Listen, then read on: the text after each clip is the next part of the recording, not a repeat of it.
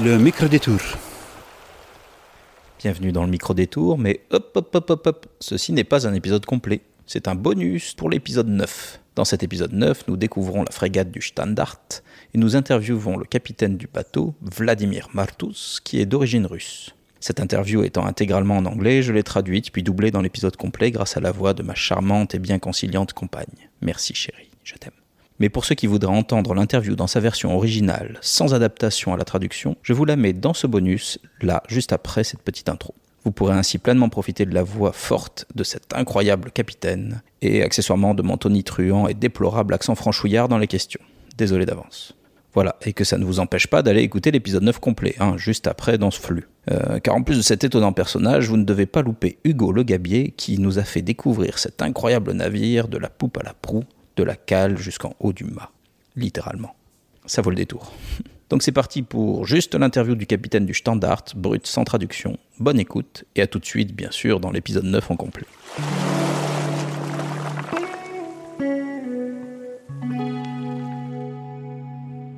Dérange pas le capitaine quand il est dans sa cabine. Ouais, c'est ça.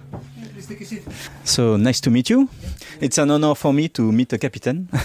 Well, it's very nice to, to, to see you on board and to tell the, the story about the ship. My name is Vladimir Martus.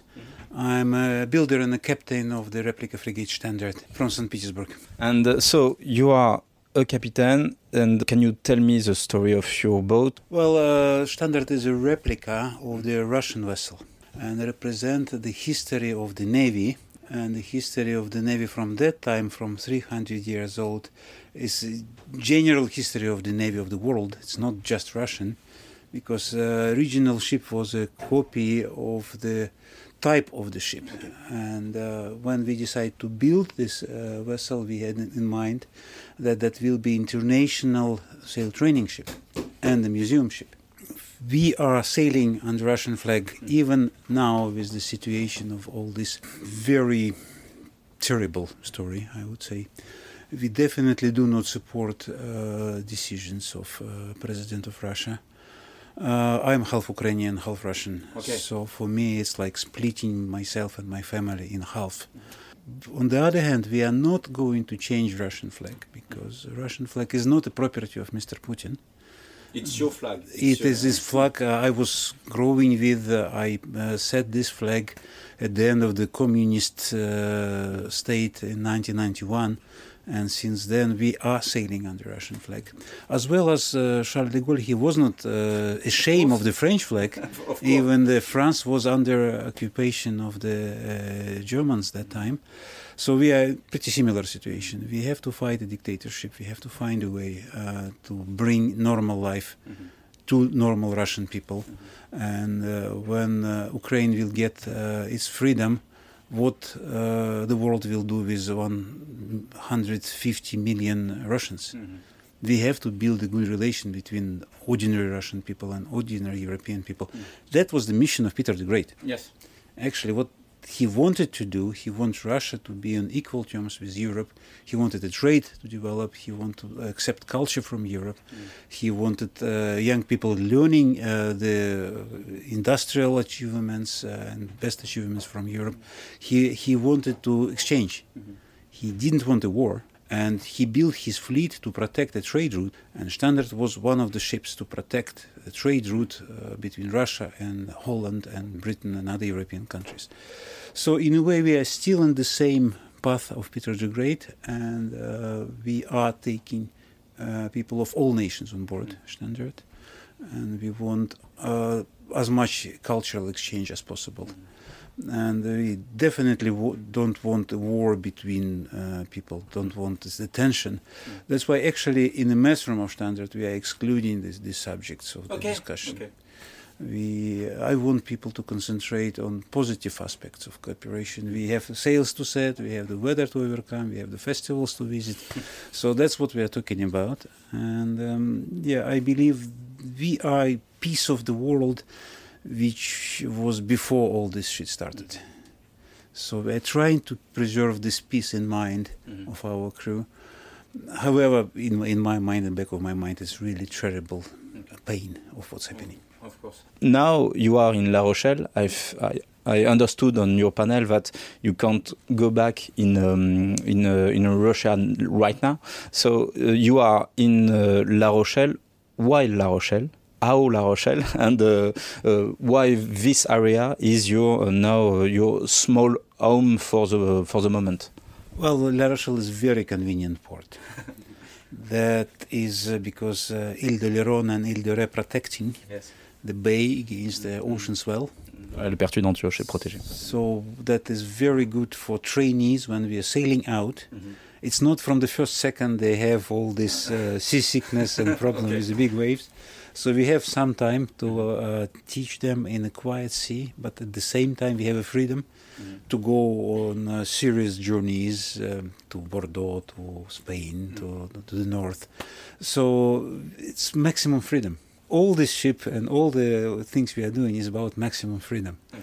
Uh, on the other hand, La Rochelle is a beautiful town and it's very welcoming, and the port of La Rochelle is very dynamic. They are happy to see uh, ships, they are happy to see attractive ships, they are happy to attract tourists. Okay. So, in a way, Shtandart is attracting tourists staying here next to aquarium of La Rochelle and it's a spectacular picture. But La Rochelle has a maritime ethos that was a great port. That was a lot of shipping, a lot of ships like Shtandart, and a lot of trade. And we are kind of bringing a picture from the past of this town mm-hmm. back to it. Well, modern boats is beautiful, mm. but uh, it's not mm-hmm. like it was. So we are a kind of picture from the past, mm. and uh, I think that's why uh, the city hall and the port are um, uh, very um, welcoming and happy to see Shtandart here. When we come here, we only see the, the Shtandart. You see the Tower of La Rochelle and you see the mat of Shtandart. You can see only that, and I think. Uh, for Christmas, we put uh, the, the lights like a, like a Christmas tree, and I think we were the tallest Christmas tree in France. So 33 meters above the water, and I think I'm not sure, but I think we probably was the tallest Christmas tree in France. You are also a museum, so you live, you sail, you teach in a museum it's not too hard to, to work in a museum. Well, there are two sides. I'm living in a cabin two meters by two meters. okay, okay. Been already for 23 years like that. In a way, it's smaller than the Roman prison, I guess. But on the other hand, I'm living in my home, and I could come with my home to any port I like, and I see nice people coming, and I can talk to people. People are interested in what we are doing. Yeah, this is an exciting way of life. Mm-hmm. I like it. Otherwise, I wouldn't be doing that for, for 23 years.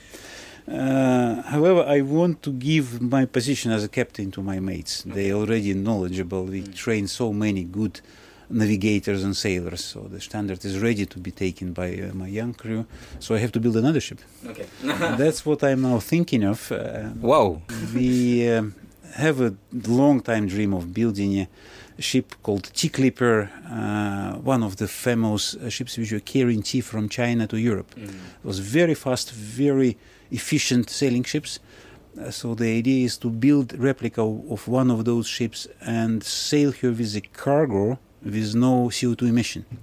So to show to the world that the sailing power is a uh, good resource for saving our environment that's the dream. Uh, but yeah, of course, the challenges one after another. Either Brexit, either COVID, or either special operation. You know. okay. So, so, but I'm sure sooner or later we'll overcome that. We are looking for a place where we could build 65 meters. It's called composite steel and wooden planking. Okay. You see, the history is going in circles. Sometimes we people invent something and then they forget about that, and then it's time to come back. So I believe now it's time to come back to the slow travel uh, to the natural sources of energy uh, for for wind as a, like for 500 years people were sailing on the sailing ships. So we have to bring it back. And there is certain level of mistrust. People think oh could that be reliable? Yes the wind is most reliable if you know how to handle it mm-hmm. So sailing after 23 years of sailing i can say wind is most reliable source of power mm.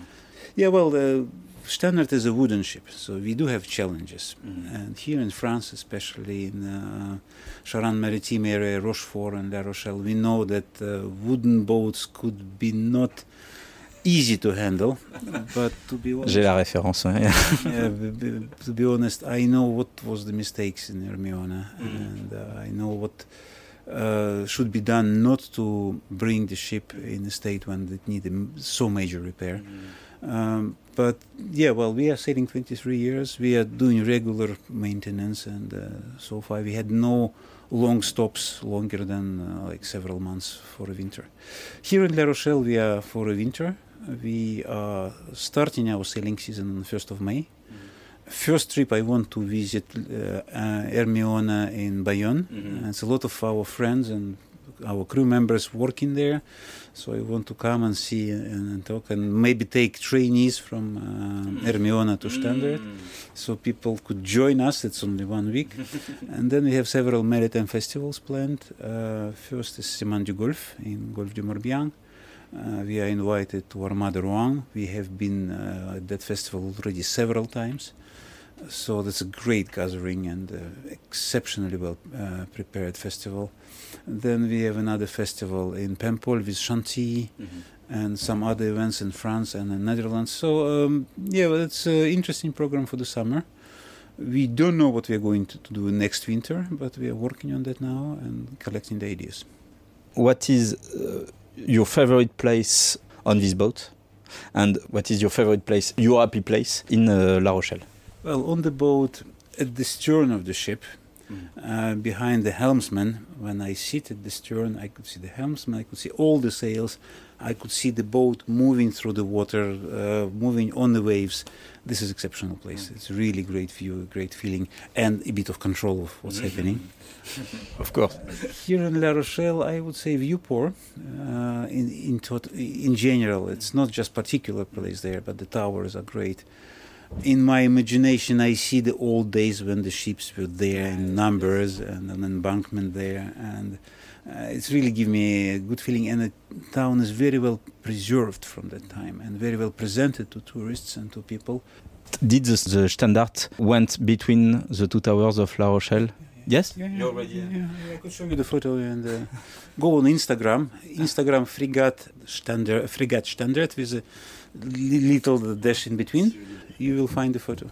Great. And it's not too hard to not hit uh, one tower or I another? like, I like challenge. You know, I don't like simple things. I like something interesting when we have all concentrate and show the skill. Okay. Because after 23 years sailing, we have a little bit of uh, knowledge and skill, and sometimes it's nice to show it. Like we were entering to Sables d'Olonne under sail power only, Okay. with no motors. And that was uh, a lot of volunteers from Hermione and uh, crew of Shtandart, and we were doing as a single team, and that was exceptionally good uh, seamanship the, the crew showed, and we entered all the narrow passage there with no motor. So that was good fun. Incredible. It, it was a pleasure and really an honor for me. So uh, have a nice day and you have a wonderful project. Yeah. Thanks a lot. Really. Have a nice day. Thanks, Captain.